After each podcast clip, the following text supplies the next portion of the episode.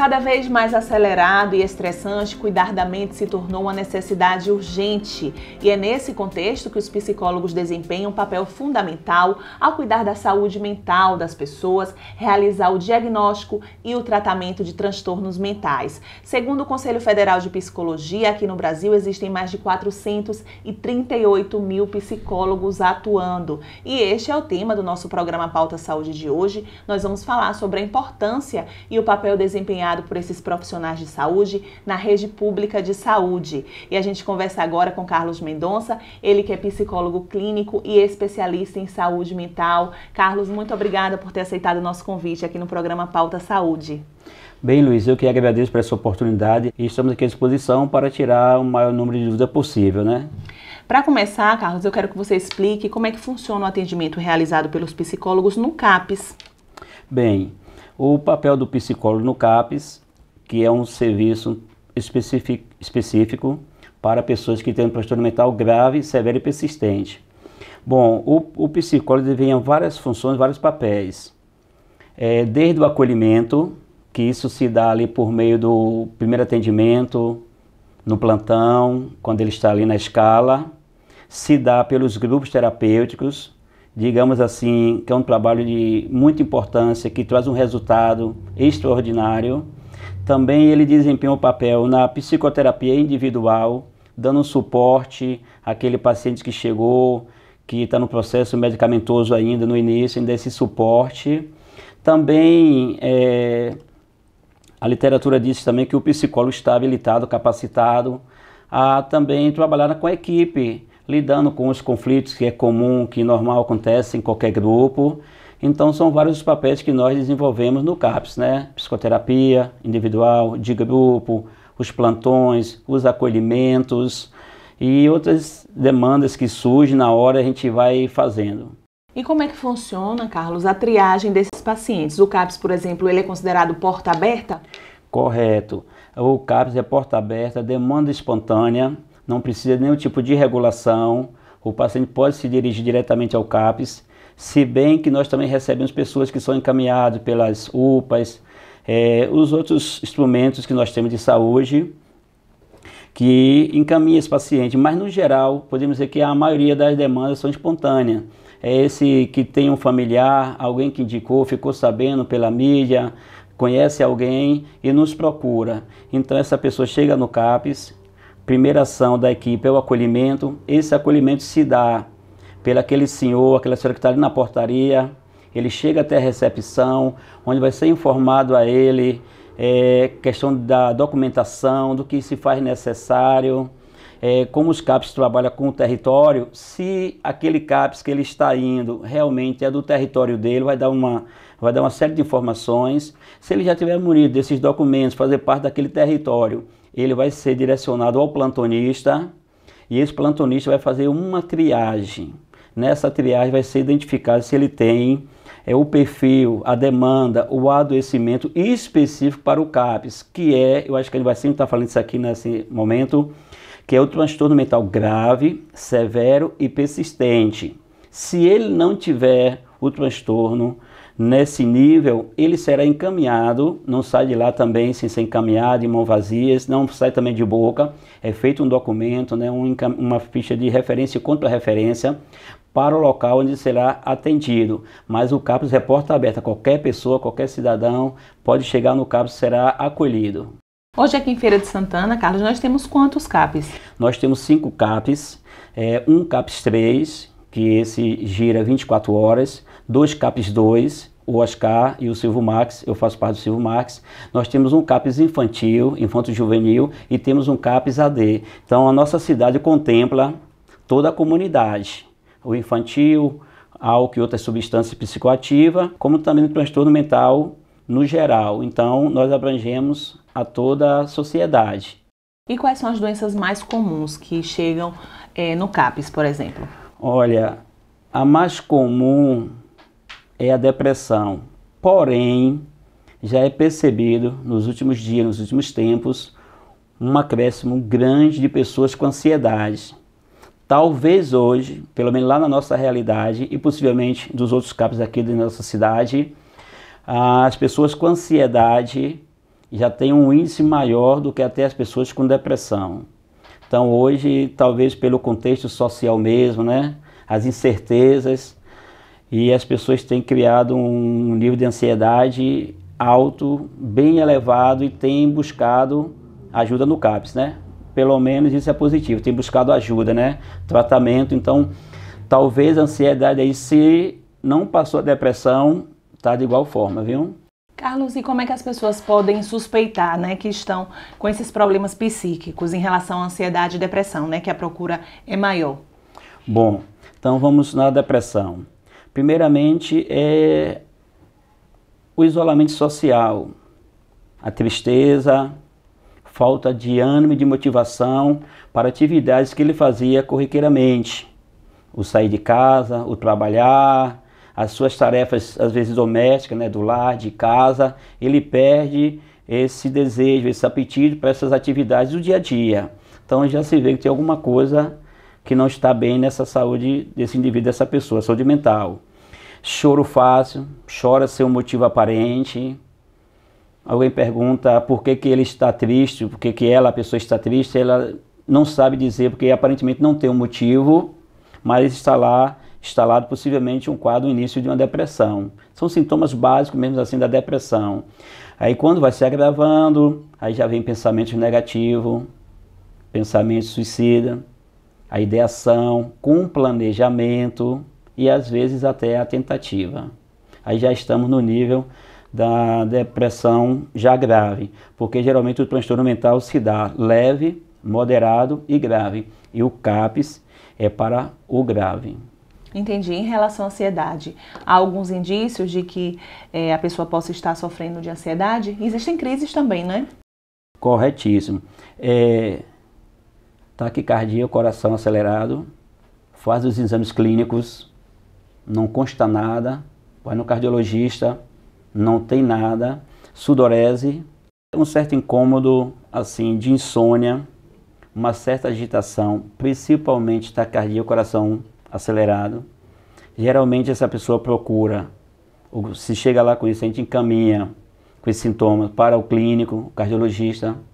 Após os exames, percebendo que não tem nada clínico, aí chega para a questão da saúde mental. Então não tem um quadro clínico, esse, essa taquicardia, sudorese, é uma aceleração na, na atividade do dia a dia, preocupação excessiva, tem um, uma atividade para fazer, daqui a alguns dias a pessoa já perde o sono, já começa a se preocupar de forma demasiadamente, porque todos nós temos um nível, um grau de ansiedade que é necessário para nos motivar, mas o adoecimento é justamente isso potencializado. Então, sudorese, taquicardia, é uma inquietação, preocupação excessiva, nem tentou para ver, já acha que não vai dar certo, e aí geralmente essas pessoas nos procuram e elas geralmente são acolhidas e são registradas. Pronto, diagnosticado que o paciente está, por exemplo, com depressão, ansiedade, qual é o próximo passo? Como é que funciona na prática esse atendimento? Tem uma duração média ou não? Depende da evolução de cada um. Correto, depende da evolução de cada paciente, da resposta que ele vai dar, mas após acolhido, registrado, aí nós marcamos as consultas, a consulta com o médico, a consulta com o psicólogo, consulta com os grupos terapêuticos, que é importante no CAPS, a gente chama de carro-chefe, porque abrange uma demanda maior e tem um resultado muito bom, um resultado muito positivo. Então ele inicia esse tratamento e aí no mínimo geralmente esse tratamento seis meses. Carlos, e como saber se a terapia ela está funcionando e em que momento que o paciente pode ter alta? Bom, essa essa resposta a gente acaba tendo no próprio usuário, no próprio cliente ou barra paciente, com a evolução do tratamento, da psicoterapia, se ele já também estiver fazendo uso da terapia medicamentosa, a gente vê a evolução desse paciente e ao perceber que ele está lidando bem com a situação, com adoecimento, porque alguns não têm cura, mas tem o mais importante que é o tratamento. Então a gente percebe que ele já consegue lidar bem, a ideação suicida já não é mais forte, já não é predominante, ele já está dormindo razoavelmente bem, já consegue lidar com aquela situação que o trouxe ao CAPES, aí a gente pode dar uma alta, mas a gente dá uma alta assim, ficam acordados no PTI dele, né, que é o projeto terapêutico individual ou singular, havendo uma necessidade, um agravamento, um retorno do adoecimento, ele nos procura de novo e a gente continua prestando o, o serviço para ele, entendeu? Mas do próprio paciente a gente tem essa resposta para poder dar alta. Na sua avaliação, quais são os pilares da saúde mental? Olha, é a prevenção, prevenção para qualquer área da nossa vida, né? Da nossa saúde, seja ela clínica, seja ela mental, é a prevenção. Segundo é a percepção dessa pessoa se perceber que está surgindo ali um, um adoecimento, pois não havendo uma percepção, nunca jamais ele vai buscar o tratamento. Então, nós temos aí é, a prevenção, a percepção e o tratamento. A prevenção se dá na busca da qualidade de vida. Digamos que uma pessoa faz parte do ambiente, começa a frequentar o ambiente, mas ele não está se sentindo bem ali, aquele está lhe trazendo um mal-estar, uma angústia. Então a prevenção é ele se abster, se afastar daquele ambiente, né? Aí, digamos, é um exemplo de, de prevenção. E a percepção é não ficar ignorando, não, isso deve ser coisa da minha cabeça, é, isso deve ser normal mesmo, já tem duas noites que eu não durmo, é, Estou com um pouco de medo de sair de casa, já não saio mais, não consegue lidar com essa situação e ele não se percebe. Então a, a percepção é importante porque quando ele se percebe, ele vai buscar o tratamento. Então esses são os pilares, né? É, a prevenção, percepção e o tratamento em si. E como você se sente enquanto profissional de saúde ao ver a evolução de um paciente, ver que ele está melhorando, que o quadro dele está ficando realmente mais positivo em relação a quando ele procurou o serviço do CAPES, por exemplo? Bom, isso é gratificante porque a gente vê o resultado do nosso trabalho, né? O trabalho da equipe, ali no nosso caso que é o CAPES, de toda a equipe envolvida ali. Então isso para a gente na verdade é a maior recompensa. Você tem aquela recompensa externo, mas tem aquela recompensa interna, né? Isso dá, nos gera essa satisfação, a motivação para continuar exercendo a profissão, para continuar trabalhando. Então é a alegria de ver a pessoa bem, né? Que a gente trabalha com empatia, que é se colocar um pouquinho no lugar do outro, a gente se colocando no lugar do outro, então aquilo que fez bem para o outro acaba também fazendo bem para a gente, né? Que é empatia. Existe alguma dica, assim, algumas atividades que a gente possa fazer para melhorar a saúde mental e para que não chegue é, ao ponto de pro precisar procurar por um profissional ou não? É algo que realmente é inevitável, que a gente não tem uhum. controle? Uhum. Não, pode ser evitável em algumas situações. É, dentro do primeiro tópico lá, dos pilares, que é a prevenção, buscar uma qualidade de vida melhorada, é, a higiene do sono, é, ambientes que ele tenha prazer, que ele goste, que ele traga uma alegria, uma satisfação, evitando também ambientes que ele causam mal-estar, uma angústia. Então, na prevenção, ele vai acabar gerando esse bem-estar para evitar o adoecimento. No popular mesmo, Luiz, é se cuidar, entendeu? É se cuidar que o, o organismo, o nosso corpo, a nossa mente vai dando sinais. Então, quando sinalizou, a gente tem que puxar o freio de mão e ver o que tem que ser feito, o que é que pode ser feito. É, recentemente, nós atendemos uma, uma senhora e ela falava do adoecimento na questão do ambiente de trabalho. Aí a gente colocou para ela algumas possibilidades, né? Inclusive a mudança de, de ambiente. Então, se aquele ambiente é um ambiente que está adoecendo, então por aí é que a gente consegue trabalhar. Carlos, recentemente foi comemorado o Dia do Psicólogo. Qual é a mensagem que você deixa para esses profissionais de saúde que realizam um trabalho tão importante né, para a sociedade? Bom, é que continuemos a fazer um trabalho com maestria, né, principalmente buscando essa gratificação interna, essa satisfação em poder gerar o bem-estar usando as técnicas da psicologia, né? o que se aprendeu na faculdade durante os cinco anos do curso, o que se aprende nas pós-graduações, na leitura constante, no seminário que a gente participa. Então, a palavra que a gente deixa para os nossos colegas, né, psicólogos, é que continue fazendo trabalho de excelência, com empatia, se colocando um pouco no lugar do outro. Quando a recompensa externa ela não for a suficiente, não for a principal, mas que a gente se deixe ser motivado pela satisfação, o bem-estar, de estar ajudando pessoas, né? Promovendo saúde, promovendo o bem-estar, ainda que a gente não consiga é, promover uma saúde integral, mas pelo bem-estar, que esse minimizar o sofrimento dessa pessoa que nos procurou. E para a população, Carlos, o que é que você tem a dizer? Né, muita gente não sabe que pode ter acesso a esses serviços, como o do CAPS, por exemplo, que são gratuitos e super importantes. O que é que você tem a dizer para as pessoas que precisam é, desse tipo de serviço e ainda não procurou por receio, por medo? Bom, o nosso o nosso direcionamento, o nosso aconselhamento é que essas pessoas, ao perceber dos três pilarezinhos, né, da prevenção da percepção, ao perceber que tem algo que está fugindo do cotidiano, que não era do que não é comum, que está tendo alterações no comportamento, alterações no humor, é um choro sem motivo, uma pessoa que gostava bastante de sair de repente perdeu essa motivação, procura o nosso serviço, falamos que é porta aberta, a equipe está preparada, né, uma, uma equipe qualificada para receber, para acolher e dar os encaminhamentos. Né? Estamos aí à disposição da sociedade. Para isso, o serviço existe para a comunidade. Carlos, muito obrigada pela sua entrevista, pela sua colaboração e que vocês continuem realizando esse trabalho que é tão importante para a sociedade. Tem um programa PTS, né, onde a gente faz a discussão de, de casos, né, um momento de reunião onde a gente discute como é que a gente pode avançar com esse paciente. E ali a gente vai traçar né, um plano diário para ele, como é que vai ser o período de, de visita, os atendimentos.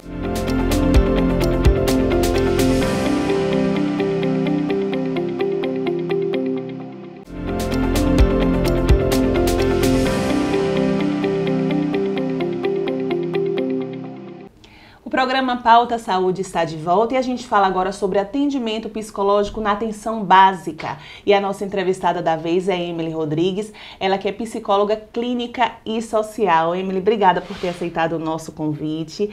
Para começar, eu quero que você explique como é que funciona o atendimento psicológico no NASF. O que, é que seria o NASF? Tem muita gente que tem dúvida em relação à atenção básica, primária. Explica pra gente. Olá, eu que agradeço. O NASF é o Núcleo Ampliado de Saúde da Família. Então, o psicólogo atua dando suporte nas unidades básicas e UBS daqui de Feira de Santana, né? fornecendo assim algumas modalidades de atendimento.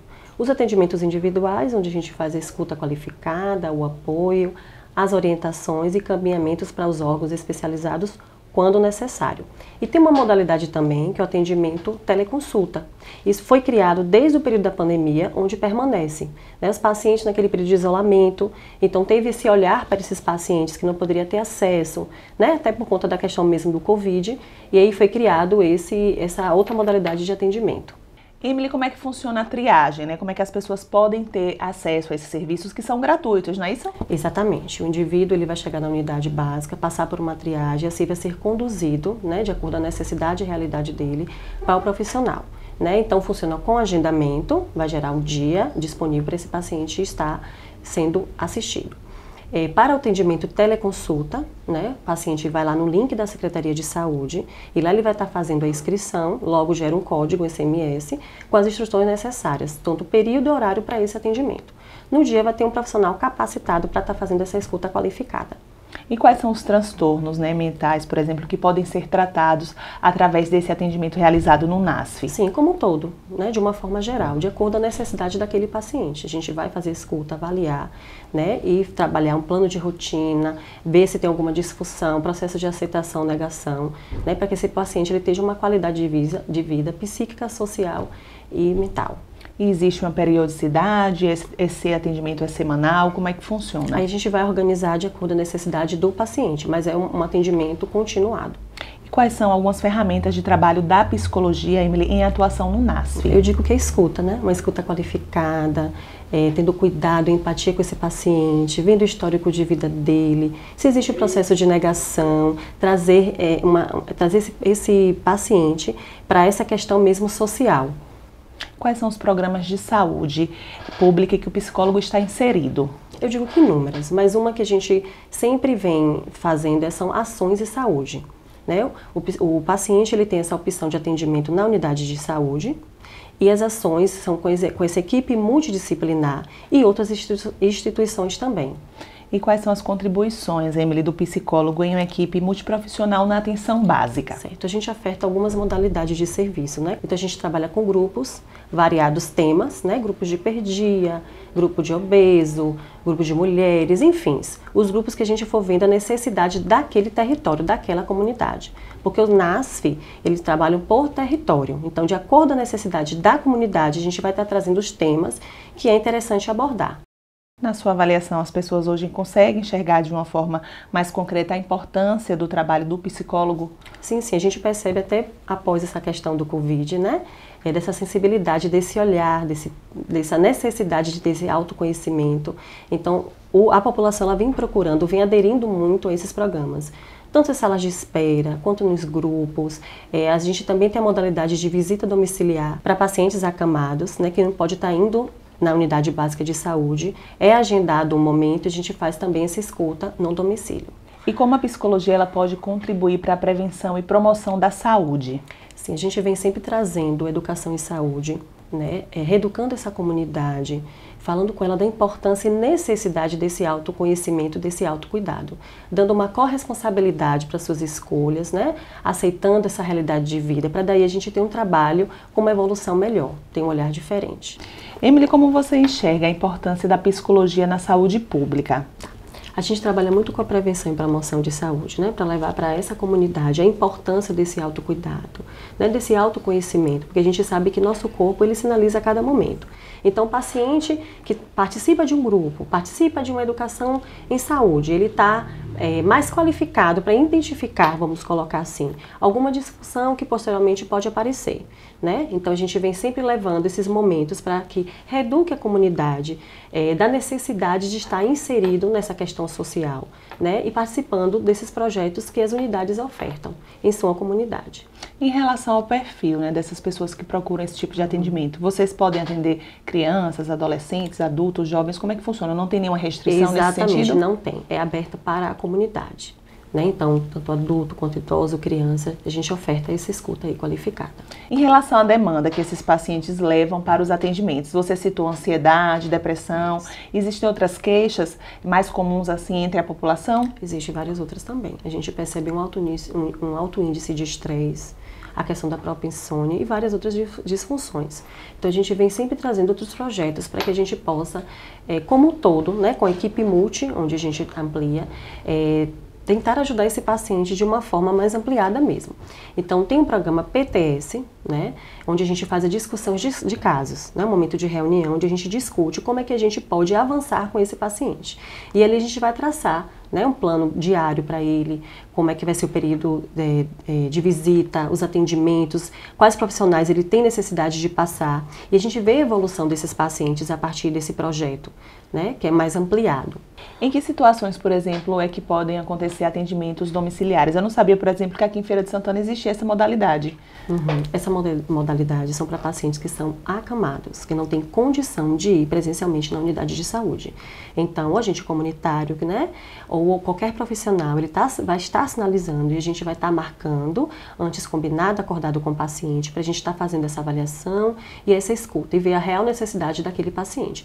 Assim, a gente faz o atendimento continuado. A teleconsulta ela foi mais difundida durante a pandemia, né? Já que não era possível ter é, acesso a esses pacientes de forma presencial. Por que hoje continua? É algo que realmente vocês enxergaram que deu certo? Isso.